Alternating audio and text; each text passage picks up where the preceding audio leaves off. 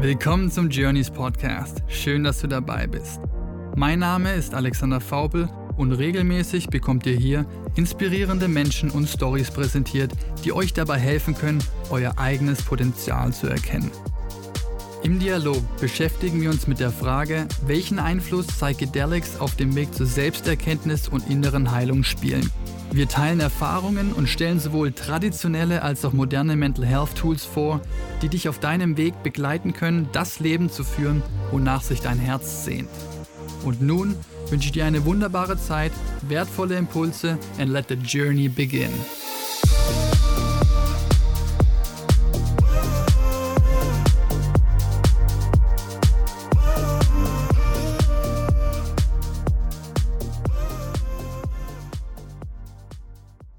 Dieser Podcast behandelt Thematiken, die das Thema Drogen berühren können. Dieses Format dient rein der Aufklärung und stellt keine Aufforderung zum Drogenkonsum dar. Außerdem ist der Konsum und/oder der Handel von Drogen strafbar. Dieser Podcast ist nicht für Personen unter 18 Jahren geeignet. Sei verantwortungsbewusst und informiere dich. So, heute gibt es einen weiteren Erfahrungsbericht von mir zu hören, und zwar über Iboga. Und ich hatte mit dem lieben Alistair Langer gesprochen, der hier schon mehrfach auf dem Podcast zu Gast war. Und Alistair hat schon sämtliche psychedelische Erfahrungen, die man so sammeln kann, gesammelt. Iboga ähm, noch nicht in dem Ausmaß wie beispielsweise San Pedro und Ayahuasca. Und deswegen war für ihn es auch eine neuere Erfahrung, die er heute beschreibt, wie sie sich für ihn angefühlt hat, subjektiv, auch körperlich in diesen Raum einzutreten, den Iboga eben herstellt, wo nichts mehr existiert und die komplette Non-Dualität herrscht und die Leere, die Schwarze, den Void, die Abyss, je nachdem, wie man es nennen mag, herrscht. Ich finde, er hat es sehr gut hinbekommen, wie immer, sehr wortgewandt und auf dem Punkt. Wir haben zum zweiten Teil vom Podcast mehrheitlich dazu gesprochen, wie das eigene Empfinden auf dem spirituellen, auf dem eigenen Heilungsweg aussehen kann. Ganz konkret auch in seinem Fall erst vor fünf Jahren der Punkt gekommen war, wo er selber auch merklich spürbar sagen konnte, bei mir ist viel passiert. Und ich fühle mich sehr viel besser, täglich besser und bin dauerhafter und ständiger in einem guten Gefühlszustand. Da, wo wir alle letztendlich hinwollen. Und für mich war es wichtig, auch das nochmal zu schneiden, aufzuzeigen, dass diese ganze Arbeit, die wir hier machen, wo Psychedelika ein starkes Instrument, ein Werkzeug darstellen, ein Marathon ist und kein Sprint. Und egal, wo man sich auf diesem Weg befindet, das Wichtigste ist, dass wir überhaupt anfangen, diese Reise zu tätigen. Und so auch heute der Wunsch, bei diesem Gespräch euch aufzuzeigen, was es da draußen für Möglichkeiten gibt, diese Reise zu starten oder zu enhancen. Ich wünsche euch ganz viel Spaß bei der heutigen Folge zu Iboga mit Alistair Langer. Ich freue mich, wenn ihr nächstes Mal wieder dabei seid. Bis dahin, be yourself. Herzlich willkommen zu einer neuen Episode bei dem Journeys Podcast. Alistair, du bist schon wieder bei mir zu Gast. Vielen lieben Dank dafür. Und wir wollten eine weitere Folge aufnehmen natürlich zu bewusstseinserweiterten Substanzen. Und diesem Mal ähm, gerne über die Substanz Iboga sprechen. Als wir uns in Berlin getroffen haben vor ein paar Wochen, hast du berichtet von einer erst kürzlich erfahrenen Iboga-Reise.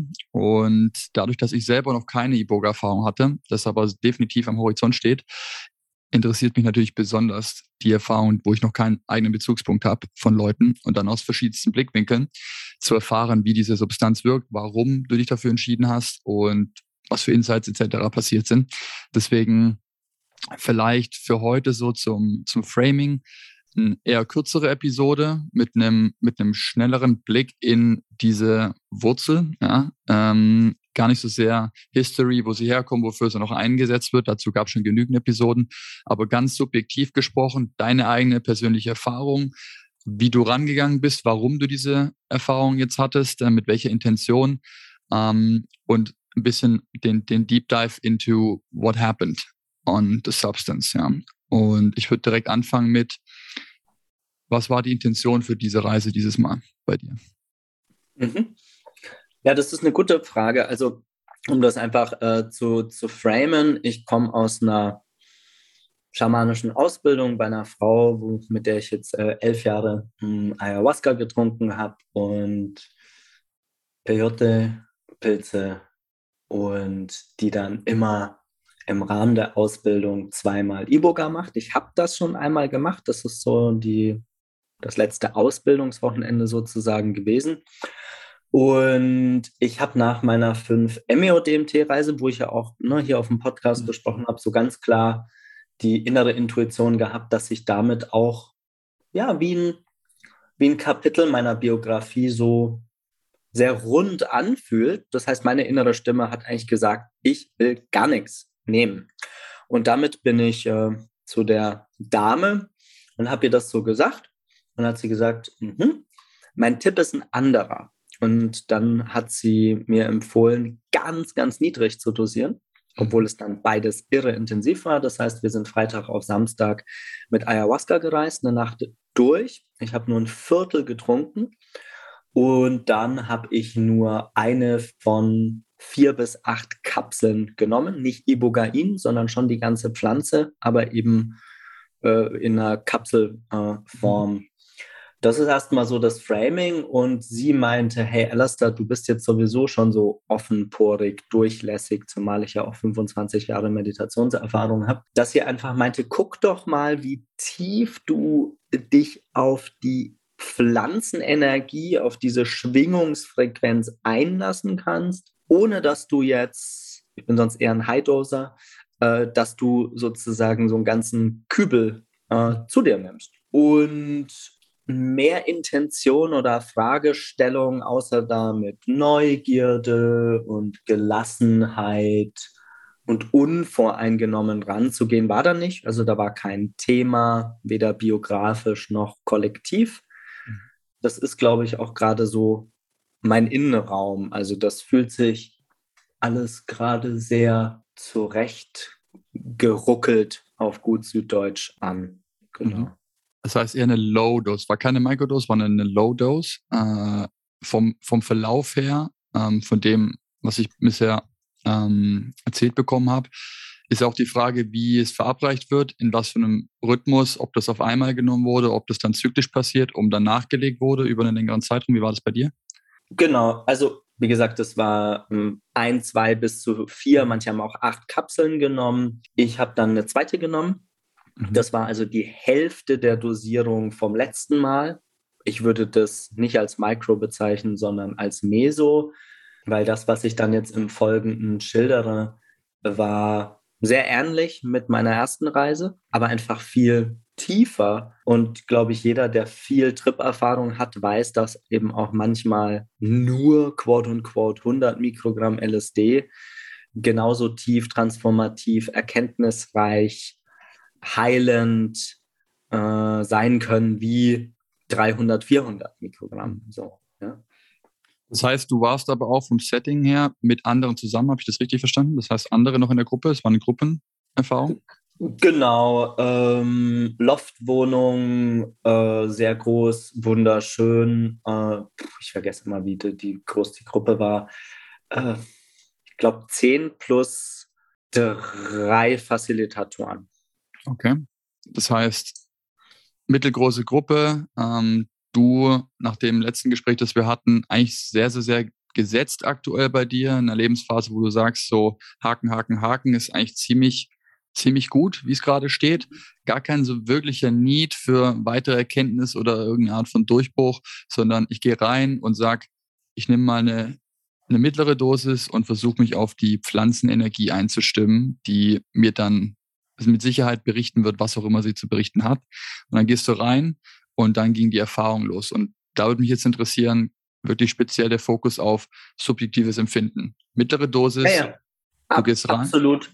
Ich, genau, ich wollte es nur vorher framen, weil, also, wir haben ja die, davor die Nacht Ayahuasca genommen, ich auch. Und das war eine meiner, ich weiß jetzt wirklich nicht mehr, wie häufig ich Ayahuasca gemacht habe. Ich sage immer so zwischen 80 bis 100 Mal. Ich weiß es mhm. wirklich nicht mehr genau. Aber ich habe noch nie so wenig Ayahuasca genommen und noch nie so eine schöne, tiefe, mhm. klare Berührung mit dieser, mit diesem weiblichen Pflanzengeist gehabt. Für mich war das oft so extrem ruckelig, eher so ein bisschen Punkband-mäßig. Und dann habe ich als einer der wenigen wohl kaum geschlafen so. Und dann hatte ich eben diese erste Kapsel genommen, da bin ich dann nochmal eingedöst, dann wurde ich aufgeweckt, habe die zweite Kapsel genommen und habe mich dann einfach so erstmal in den Schneidersitz gesetzt, die Anflutungsphase, also dann war ich sozusagen schon ein bisschen in diesem Gefühl so, ah, da passiert jetzt was. Und dann die zweite Kapsel. Und dann saß ich halt rum, das dauert wohl eine Stunde oder so. Und dann habe ich mich auf den Rücken gelegt. Und was dann passiert ist, das ist dann immer schwierig in Worte zu fassen, aber ich habe als Kind so ein Spiel gehabt, ich weiß auch nicht, warum ich das hatte, dass ich das Gefühl hatte, unter dem Bett geht einfach wie eine Luke auf und ich falle in den Weltraum, wie in so einen schwarzen Raum. Und ich mochte das als Kind beim Einschlafen, so dieses Gefühl, ich falle in die Unendlichkeit, so the abyss, das Nichts, the void. Insofern habe ich das ähnlich wie bei meiner ersten Iboga-Reise einfach super genossen, war so, yeah, so ne, ab in die Leere, ab ins Nichts, ab ins Void. Was dann sehr schnell gekommen ist, äh, das war ja erst meine zweite Iboga-Reise, war tatsächlich auch, weil mein, der Zeuge, das Ego war ja bei seiner niedrigen Dosierung ja noch präsent, äh, war sehr schnell ein archetypisches Bild. Ne? So dass das eine Auge, das sah tatsächlich so ein bisschen aus wie aus Mordor oder so. Und das war ganz klar so, Alistair, du wirst sterben. So, ne? Und das ist ja auch eine archetypische Erfahrung auf psychedelischen Reisen. Und ich kann sagen, dass ich noch nie ohne Angst durch dieses Feld gegangen bin. Eher immer mit so Ahoi, Galopp oder Oh Gott und dann durch. Äh, aber eher so mit so Ahoi, okay, mehr müssen wir und ich bin der Krieger und der Krieger des Lichts und damit muss ich mich konfrontieren irgendwie. Und diesmal war das ganz anders. Das war wirklich wie so, als hätte die Pflanze gesagt, so Alastair, das wird sowieso eines Tages so sein. Die Stimme war eher eine männliche, aber also es war einfach ganz klar so, du kannst das jetzt voll loslassen. Und ich dann so, naja, okay. Und das Einzige, was sich dann angefühlt hat, das hat sich wirklich so angefühlt, als würde ich da so durch Tauchen, durch Schweben, durch Sinken, durch Fallen oder mhm. so. Und was dann passiert ist, ist ein Raum, den ich kenne aus ähm, sogenannten Samadhi-Training. Also es gibt spezielle yogische, äh, eigentlich auch im Buddhismus, äh, im Veden, auch in der Kabbalah, sogenannte Versenkungsmeditationstechniken, in denen du die Sinne zurückziehst, bevor du irgendwie noch bist, aber da gibt es dann keinen Raum, keine Zeit, keine Objekte mehr. Da war ich dann einfach und wobei das normalerweise, also ich trainiere das jetzt seit ein paar Jahren jeden Morgen, ohne Stress in meiner zweiten Hälfte meiner Meditation. Und da hast du halt manchmal so Glimpses, eine, eine halbe Minute, eine Minute, keine Ahnung. Und auf jeden Fall war ich in diesem Raum, sich dann zu sagen, dass ich mich da umschaue, wäre schon auch wieder falsch. Aber es war einfach so tief oder so empty oder so formlos wie halt noch nie.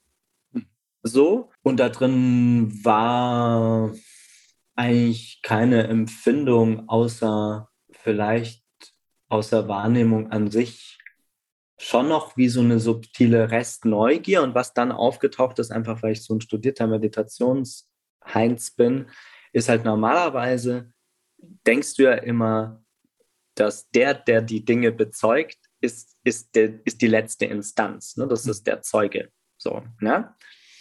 Und das ist dann irgendwann wie ein Spiegelscherbenkabinett, weil du das ja an, ad infinitum ja machen kannst. Ne? Wer bezeugt denn da wen? Und es war aber einfach die Intuition, das ist ja auch in den Traditionen so beschrieben, so, okay, that's it. So, ne? Und was dann passiert ist, und das hat sehr, sehr, sehr lange gedauert, bis morgens um vier am Sonntag, als ich das erste Mal auf die Uhr geschaut habe, also viele Stunden lang war dann eigentlich immer so ein Wechselspiel zwischen Void und einfach Infinite Bliss. Also egal ob mit geschlossenen Augen oder offenen Augen. Und zwar nicht ein Serotonin-Bliss, also nicht wie ich das von Peyote äh, kenne oder MDMA oder so, so, sondern einfach Bliss auf eine Intent, aber nicht unangenehm. Also ich hatte ja mal eine Kundalini-Erfahrung mit 21.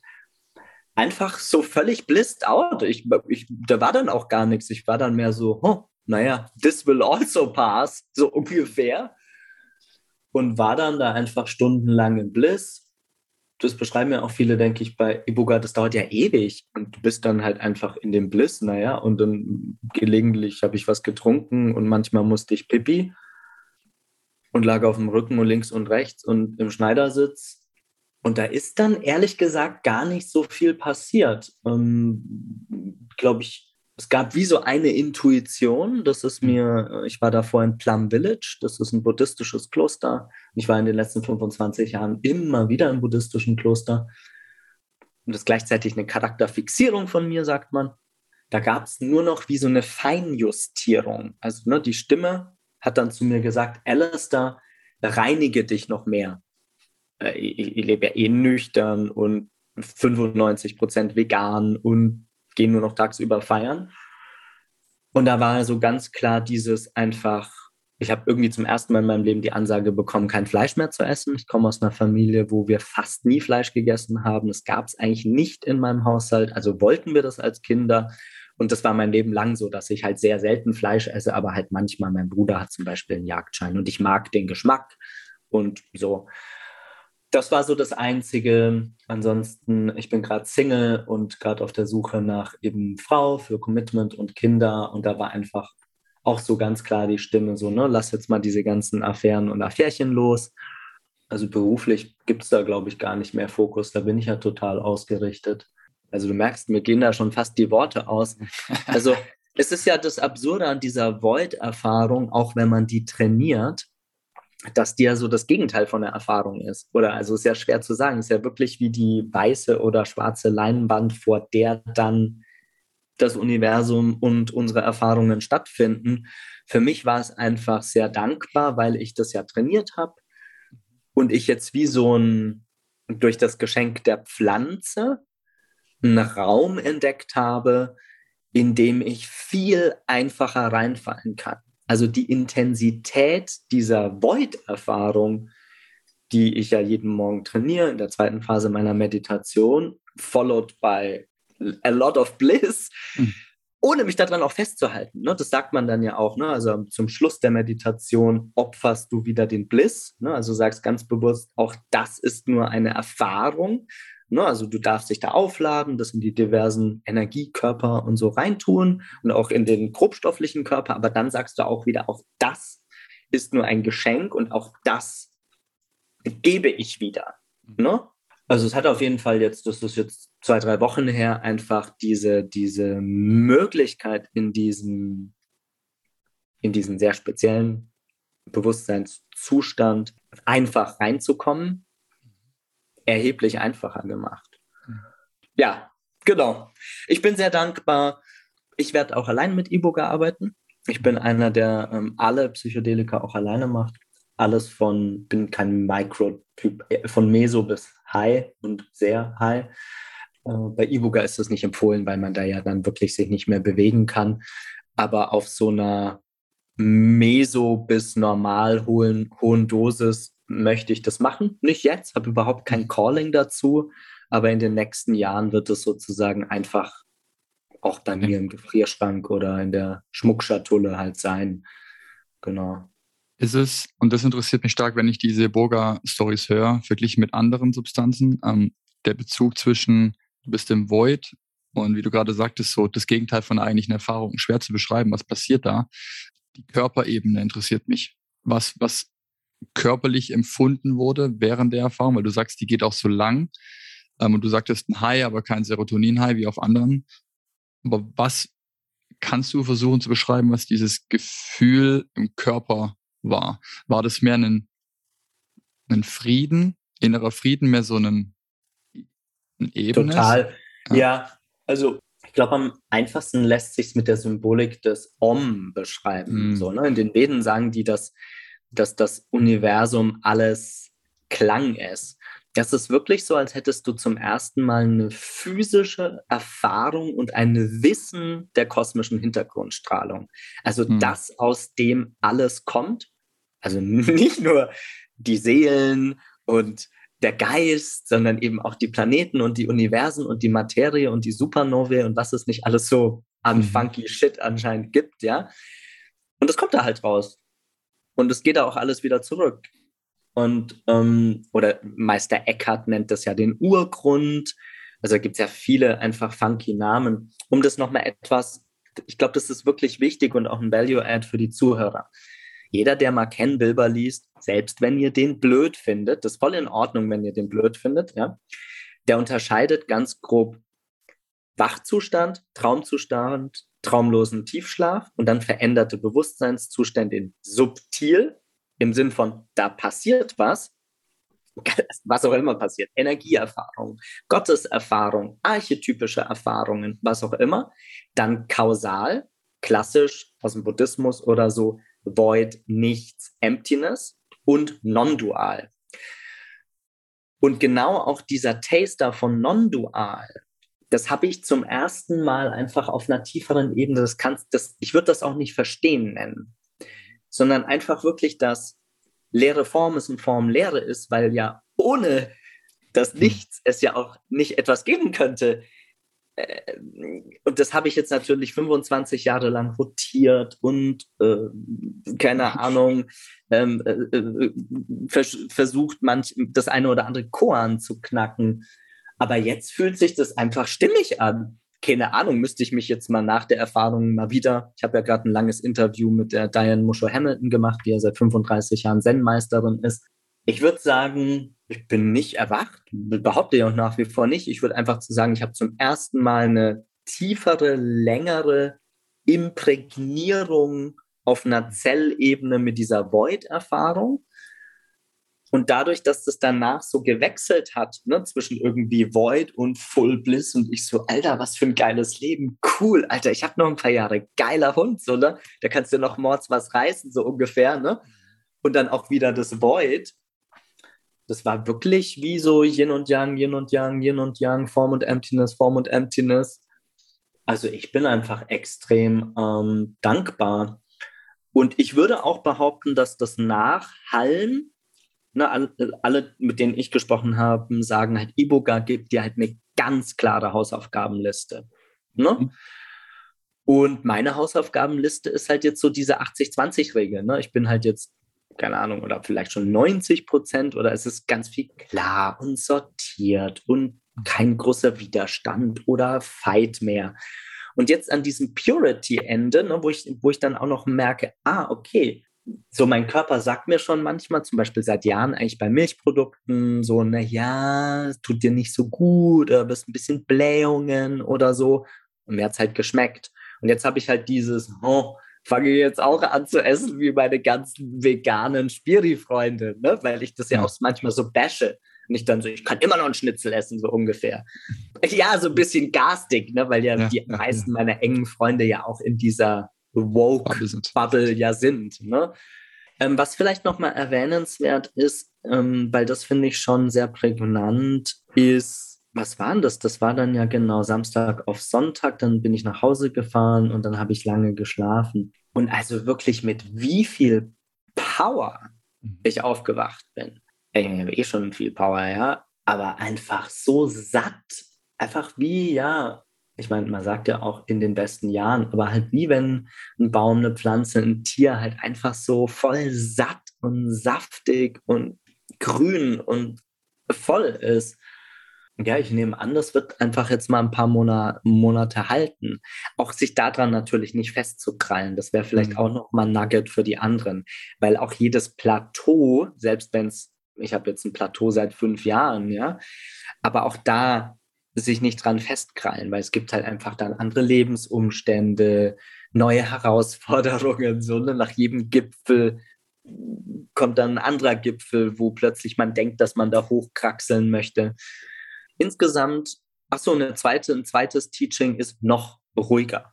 Also ich mache mhm. ja sehr viel und aber sozusagen äh, mache mittlerweile einen Mittagsschlaf, äh, und fange auch mal am Montag einfach erst um 12 Uhr an zu arbeiten. Ich höre auch meistens am Freitag schon mittags auf. Äh, irgendwie so Basics. Es war wirklich mhm. mehr so mhm. eine Feinkorrektur. Einfach noch entspannter, noch weniger stressen. Nice. So. Ja. ja. die guten Basics. Ähm, das hatte ich jetzt auch schon von ein paar Interviewpartnern gehört, dieses, okay, du kriegst eine Hausaufgabe mit, die ist so klar und deutlich, da gibt es kein Wenn und Aber.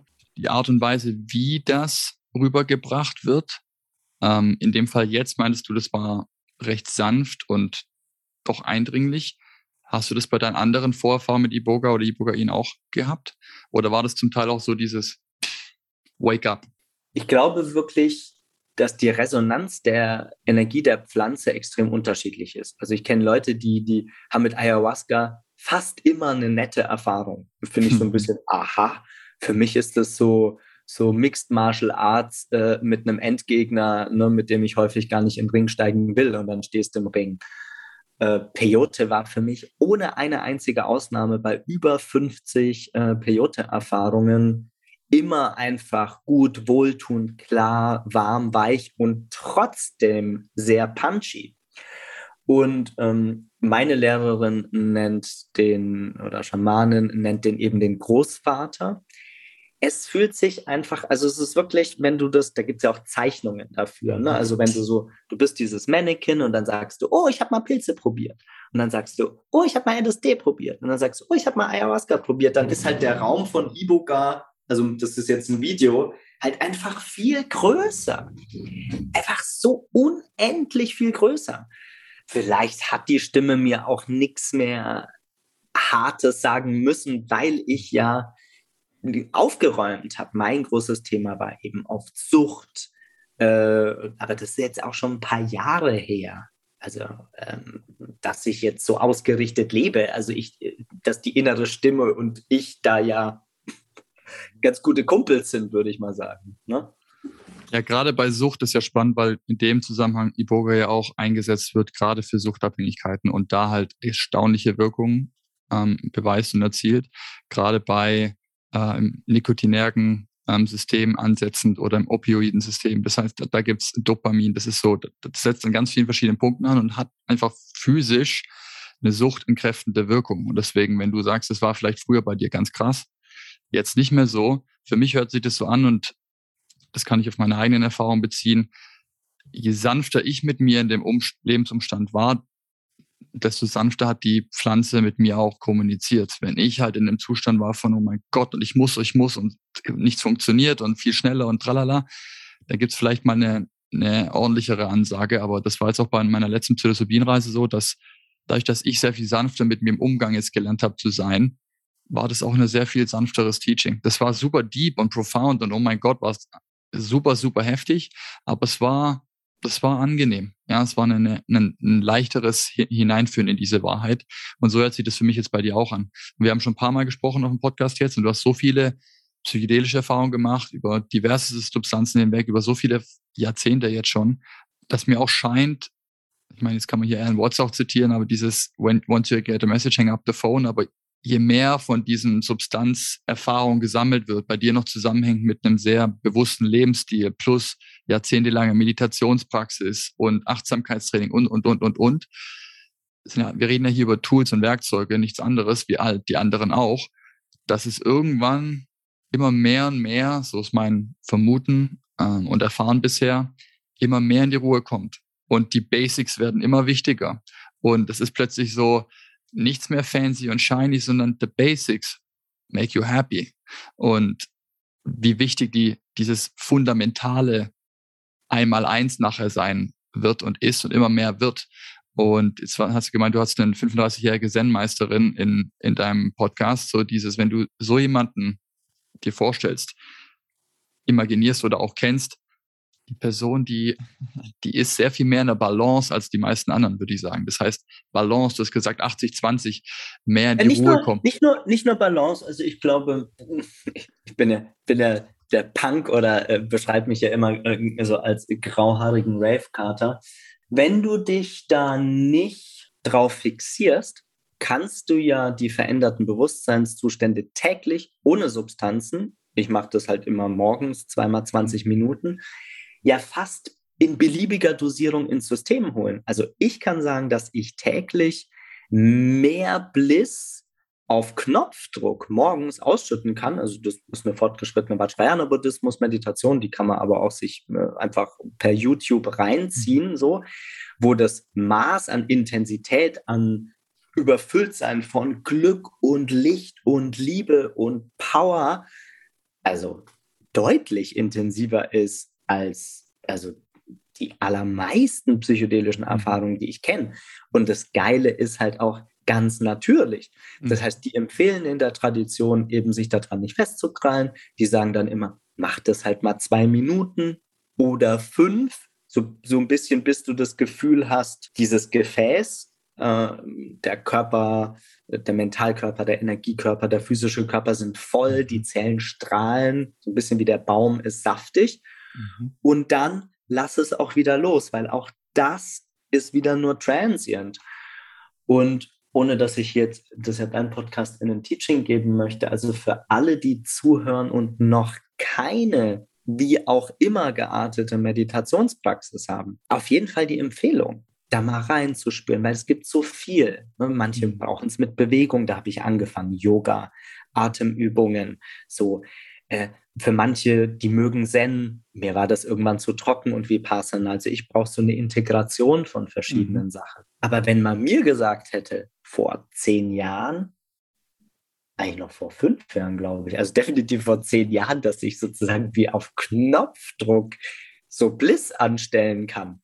Ne, weil mhm. die Behauptung aus den Veden ist ja Sat Chit Ananda, ne, sein Bewusstsein, Glückseligkeit, ist, dass dieses, dieses Bliss-Ding, was ich auf E-Booker hatte und seitdem auch viel einfacher einfach da reinkommen, mhm. dass das ja die Essenz und unser Geburtsrecht ist. Das heißt, diese ganzen netten Mönche und der Dalai Lama und der Tisch Nathan und da, wo du zum Satsang hingehst und mhm. ich auch viele Jahre auf dem Satsang verbracht habe mit erwachten oder wachen Meistern und Meisterinnen, das ist ja unser aller Geburtsrecht. Correct. Also auch die Meister würden dir sagen, hey Schnulli, du bist ja hier nicht im Satz sagen, damit du mir erzählst, also so, das ist ja in dir. Und ich kann halt sagen, bei mir war das halt irgendwie eine 20 Jahre lange Reise und ich bin da einfach demütig und dankbar. Ich unterrichte mhm. das ja noch nicht mal. Ich arbeite ja primär als Manager, dass ich das, also ich bin einfach völlig so, okay, wow, äh, dass ich das überhaupt erleben darf. Mhm. So, ne? Für viele, für viele scheint das jetzt natürlich super weit weg. So auf Bliss auf Knopfdruck ich würde ja ganz gern einfach keine Anxiety mehr auf Knopfdruck haben, aber der redet vom Bliss auf Knopfdruck. ja, warte, ähm, warte, ich, ich würde sagen, das sind verschiedene Phasen. No, Nochmal, ich habe ja mein Leben lang, das wird ja ein äh, kurzer Podcast, aber so, und es gab ja auch andere, wo ich viel mehr über meine Biografie gesagt, äh, gemacht habe. Im Schalenmodell von Samuel Wittmer, der der Lehrer von meiner Lehrerin ist, ne, wo du jetzt ja auch vielleicht mit der arbeitest, ist die Angst einfach ein Wächter. Und die letzte Angst ist ja die Angst vor der physischen Sterblichkeit, weil wir werden alle sterben. So, ja. Und es sind einfach Wächter. Und das würde dir auch ein Zen-Meister, zwar in anderer Sprache und anderer Klausulierung und kulturell anders gefärbt sagen, will heißen, ich hatte mein Leben lang, bis vor fünf Jahren mit 37, Panikattacken, Angstattacken und habe Coping-Mechanismen entwickelt, in meinem Fall eben Alkohol und Kiffen auch wenn ich das jetzt vor sieben Jahren aufgehört habe, dass ich das nicht fühlen muss oder eben überarbeiten oder permanent ablenken oder weggehen oder Leute um mich, weil wenn ich allein war, war immer dieses so wie umgucken, so, Alter, was passiert denn jetzt? Was durch zum Beispiel durch dieses frühkindliche Verbrennungstrauma getriggert war. Seitdem ich jetzt aber seit fünf Jahren das einfach wirklich gar nicht mehr habe, also völlig unvorstellbar, das einfach nicht mehr da ist, gibt es natürlich trotzdem Triggermomente. Ja, du denkst, du hast plus fünf oder plus 10.000 auf dem Konto an Sicherheit und dann brechen deine zwei wichtigsten Kunden weg und dann weißt du, okay, ich habe jetzt eigentlich doch nur sechs Wochen irgendwie, wie ich noch Miete zahlen kann. So ein Klassiker als Unternehmer. Da hätte es mir vor ein paar Jahren noch komplett den Stecker gezogen. Mhm. Und zwar wirklich, also Rolle rückwärts, äh, zittern, erstmal nicht klarkommen, dann ein paar Tage kämpfen, dann wieder hochrackern, dann hardcore ins Fitnessstudio. So. Und was ich nur meine, das, ich bin da wirklich, glaube ich, kein schlechtes Beispiel. Es, man kann anscheinend so sehr heilen, dass selbst solche starken Triggermomente, die triggern mich dann schon, aber also bestimmt nicht mehr als ein paar mhm. Stunden oder mal einen halben Tag. Und die Erwachten, die ich getroffen habe, also die wenigen, denen ich dieses Label geben würde, Williges Jäger zum Beispiel, den ich ja 25 Jahre lang kannte, das sind auch normale Menschen, die haben auch was vergessen. auch, auch die ärgern sich mal, wenn jemand das Geschirr zum Beispiel, ihnen hat das immer genervt, wenn die Leute das Geschirr einfach nicht so vorgewaschen haben vor der mhm. Waschküche. Mhm. Da konnte der auch mal richtig grantig werden.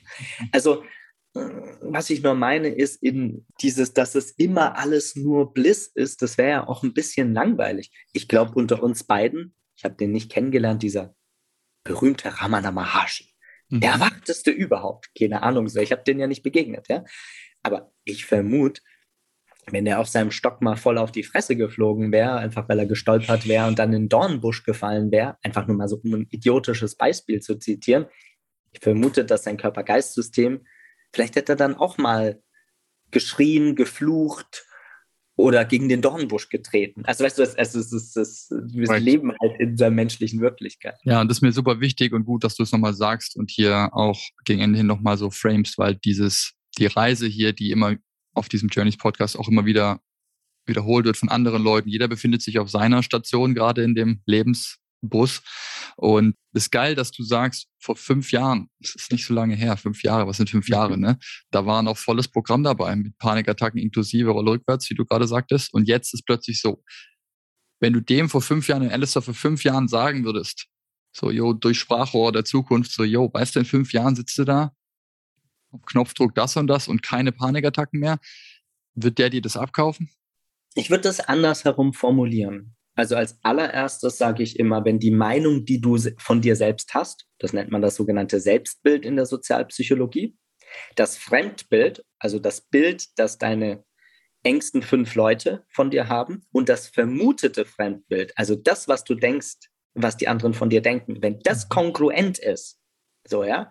Wenn mir also meine Mama, mein Papa, meine äh, Ex-Partnerin und meine Geschäftspartner sagen so, Hut ab, irgendwie, ne, schön dich so aufblühen zu sehen und ich mich mhm. so gut fühle, dann würde ich mal sagen, ist das nicht eine Story. Also mhm. ist einfach ein guter Test, sozialpsychologisch. Mhm. Weil wenn du denkst, du kommst klar und alle anderen denken, du bist ah, durchgeknallt, ja. Mhm. äh, dann bist du wahrscheinlich eher ein bisschen durchgeknallt. Also mhm. so, ne? Das machen ja gerne viele Spirituelle. Das ist das eine. Das zweite ist ein bisschen paradox. Ich habe ja alles auf eine Karte gesetzt im Sinn von, ich habe ja wirklich einen Großteil meines Fokuses, also meiner Zeit, meiner Energie und auch meiner finanziellen Ressourcen in diese Heilung investiert. Und da muss man dann demütig sein. Ich glaube, das muss, ich hoffe bei niemandem, dass es so lange dauert wie bei mir. Aber es wird vermutlich auch nicht nur mit einem Psilocybin-Retreat sein. Ich sage allen Leuten immer, die so wirklich ganz in Saft kommen wollen, nimm dir doch mal so zwei, drei Jahre den Fokus, wo du eben nicht mehr sieben Tage die Woche arbeitest oder 80 Stunden die Woche, sondern zum Beispiel mal Halbzeit wäre eine Möglichkeit. Oder vielleicht du mal dein Erspartes investierst und ein halbes Jahr einen Fokus nur auf Heilung setzt. Und dann ist die Chance, dass du, glaube ich, wirklich so totalen Durchbruch machen kannst. Also das wäre das wäre so meine Empfehlung, die ich auch Leuten gebe, die wirklich auch noch eine schwere Symptomatik haben im mhm. Suchtbereich, mhm. im Panikbereich, im Traumabereich. Ja, es ist gut. Ich glaube, es ist wichtig, dass wir da ähm, Realitätsbezug immer mit reinbringen und sagen, es ist hier kein Übernachtkonzert, ja, und äh, einmal Pilz, einmal Iboga. Wir reden hier immer über solche Supernova-Erfahrungen, ja, deswegen bei der letzten äh, 5 MEO DMT einmal zur Unendlichkeit und wieder zurück in 20 Minuten. Das sind natürlich die Geschichten, die auch Leute interessant finden, denken so, wow, sowas gibt's überhaupt, ist ja verrückt. So, dann geht's immer wieder, wie beim letzten Mal auch im Gespräch darum, so kommst zurück und was ist jetzt? Fühlst du dich zwei Wochen später besser? Zwei Monate später, zwei Jahre später. Und deswegen diese Werkzeuge zu sehen als super starke Beschleuniger, die dir einen weiteren Blick geben können auf eine weitere innere Wahrheit, die eh schon da ist, die du aber nicht sehen kannst wegen diesen ganzen Verblendungen. Die können alle helfen nachher, genauso wie die ganzen anderen Werkzeuge. Nur der, ich bin jetzt selber, ich würde sagen, intensivst seit dreieinhalb Jahren auf dem Heilungsweg. Vor dreieinhalb Jahren war ich noch der Vermutung und der Meinung, bei mir ist ja überhaupt nichts, was hier passieren soll, so der Klassiker. Ja, ähm, was soll hier schon heilen, ist ja alles toll. Ähm, dann aufgewacht, so Mist, äh, irgendwie doch nicht so und dann immer tiefer und tiefer eingestiegen in noch tiefere Themen bis zu, okay, wir sind jetzt schon mal frühkindlich, aber mein Gott, was ist da noch alles im Unbekannten ähm, mit im, im Schatten versteckt? Da kam zwischenzeitlich und darauf will ich eigentlich hinaus, da kam öfter der Gedanke so, warum machst du das eigentlich? Also, und ich kriege das oft von Leuten wieder gespiegelt, so, warum zum Teufel? Das ist auch der Grund, warum die meisten überhaupt nicht den ersten Schritt machen, so, weil es ist ja eigentlich alles gerade ganz okay. So. Und wenn es nicht irgendwo clasht und die Frau einen verlässt oder der Job zusammenbricht oder das Aktiendepot schmilzt oder whatever, dann gibt es ja keinen Grund für viele zu sagen, oh, warum? Ich höre dem schon eine Weile zu und der sagt ja, hier gibt es ein Thema und dann hat er da wieder geschrien und geweint und, und so weiter und so weiter. Warum soll ich das tun? Und die Frage ist, glaube ich, jedem selbst überlassen. Ähm, ich krieg's zumindest so so mit, dass sehr viele Leute, die aus Verzweiflung einfach sagen, so ich mir ist egal, ich muss mich einfach besser fühlen, weil ich habe ein Leben und so wie ich mich fühle, ist halt einfach nicht optimal und ich kann es nicht sein, dass es so bleibt. Das sind die einen. Und auf der anderen Seite aber, yo, ich fühle mich eigentlich schon ganz gut. Ähm, ich mache halt den 80 Stunden Job in der Woche. Ich verdiene 250k im Jahr und habe hier alles toll drum und dran. Aber der, der Moment wird kommen, ja, egal wie krass du dich ablenkst, außer du machst es wirklich 24-7 die ganze Zeit ohne Pause, dann sagt dein Körper aber auch irgendwann Stopp. Der Moment wird auch kommen, wo du dann an dem Punkt bist und sagst, ja, aber irgendwie ist es nicht voll. Fühlt sich halt doch irgendwie ein bisschen leer an. So 23 Mädels und Partys und es ist irgendwann kommt der Punkt, wo so, hä, is that all? Und diese Arbeit, und das will ich damit eigentlich sagen, so schmerzhaft sie auch ist, ja, es ist dieses auf dem Weg des mehr Erwachens. Es ist ja ein sehr viel, viel, ähm, das Bild passt sehr viel mehr zu sagen, du lässt viele Dinge los und es ist ein, ein, ein schmerzhafter Prozess, Dinge loszulassen, anstatt ich brauche was Neues. Du lässt Dinge los und kommst mehr zu diesem, was wir vorhin sagt, Basics, mehr zu deiner Essenz, dein Geburtsrecht, dieses, was schon alles da ist. Nur dieser Prozess vom mehr und mehr diese Schalen abtragen, der tut weh. Das ist einfach, es ist ein Fakt. Und dich dem zu stellen, ist nachher auch der Grund, warum du dich danach rückblickend sagen kannst, wow, was war das für ein Ritt und Gott sei Dank habe ich es gemacht. Nur ohne Schmerz in irgendeiner Art und Weise, psychologisch, vielleicht auch körperlich und die Arbeit, die man reinstecken muss, geht's halt nun mal nicht. Und deswegen ist gut, dass du es da nochmal so plastisch beschrieben hast mit vor, vor fünf Jahren. Ganz anderes Bild als jetzt. Und wenn man die Arbeit reinsteckt und es ist kumuliert, zinseszinsmäßig, ja, irgendwann Du fühlst dich besser. Auch wenn es sich manchen Tagen nicht so anfühlt, aber wenn du dann, bei mir ist es zumindest so, die Pause mache und zurückblicke und denke so vor vier Jahren, oh mein Gott, was hatte ich da für Ängste? Ja, da hatte ich Schiss, wenn irgendwie der, der Vertriebsdeal nicht kam und dann gab es einen Stress mit Management. Sind solche Ängste, wo ich mir denke, mein Gott, was war das für Witz?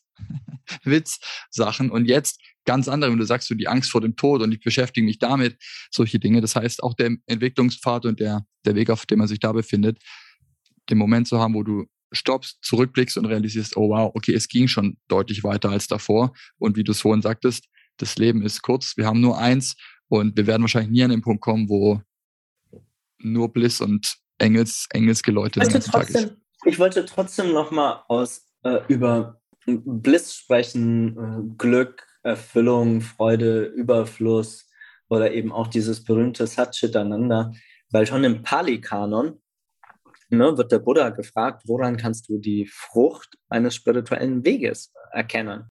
Und egal, ob die, die jetzt zuhören, Mönche letztendlich schwer sympathisch finden, darum geht es gar nicht.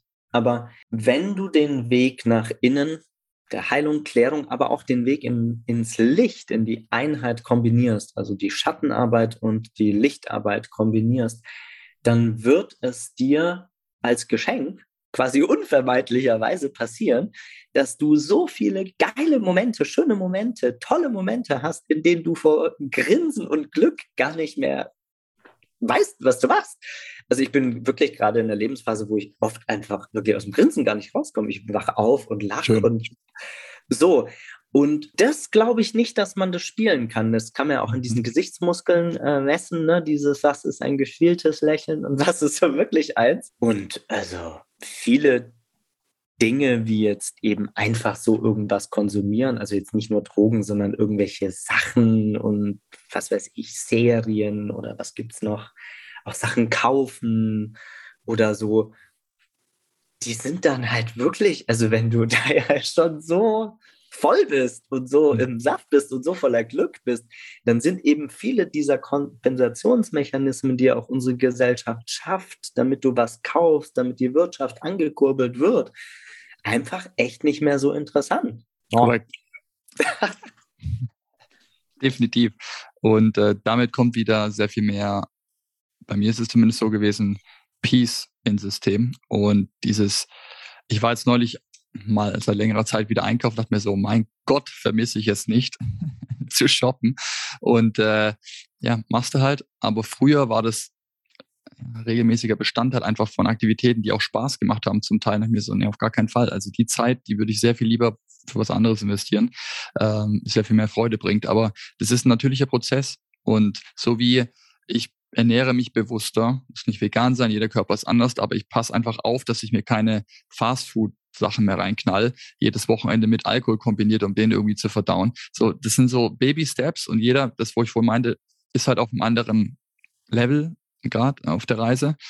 Den, und das ist ja die Idee mit dem Podcast-Format, die Leute mit auf die Reise zu nehmen von verschiedenen anderen und dann siehst du ganz viele verschiedene Perspektiven. Jetzt hat man hier den Silver äh, Punk Psychedelic Rabbit Monk, wie auch immer man dich nennt, ähm, Craziness auf der einen Seite, aber auch den Weg von frühkindliches Trauma erfahren, was nicht jeder oh. mitbringt, dann, dann lass noch mal was einsprenkeln, weil jeder, der nicht bei mir auf der Webseite war, aber jetzt zum Ende des Podcasts äh, sich vielleicht denkt, ey, was ist denn das für ein Dude und das ist ein Hippie und draußen auf dem Bauernhof.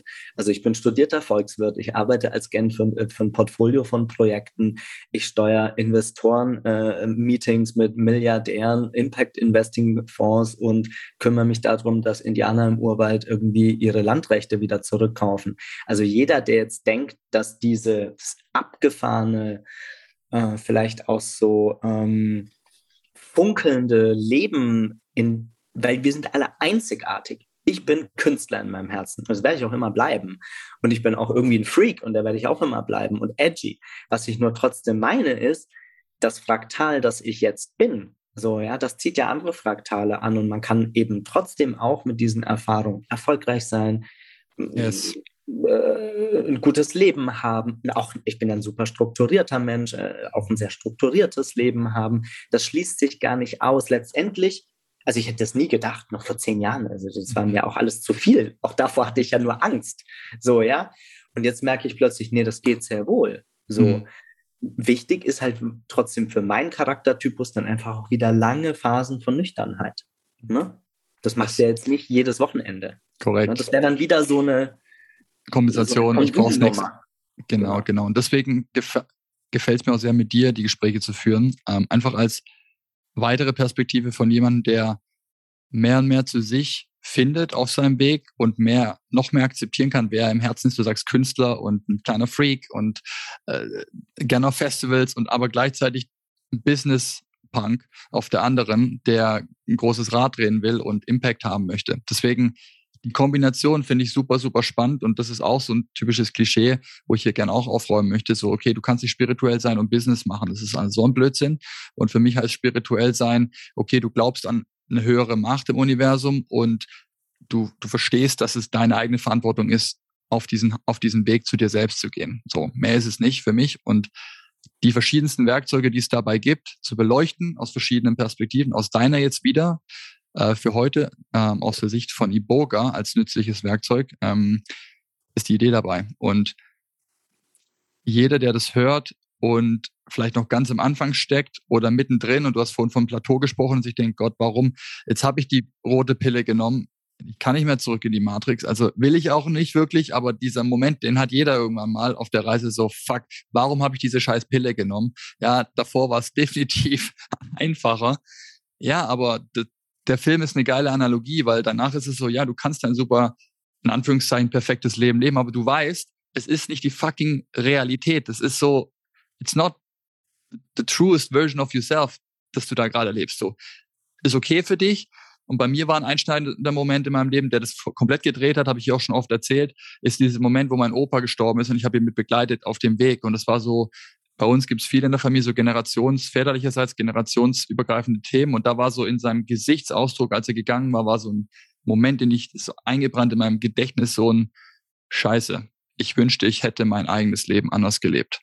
Und das war für mich dann der Moment, okay, stopp hier, hier jetzt auf, weil wenn ich mit paar 90 hoffentlich irgendwann gegen später sage, das war's hier, soll mein letzter Gedanke bitte nicht sein, ich wünschte, ich hätte, Punkt, Punkt, Punkt.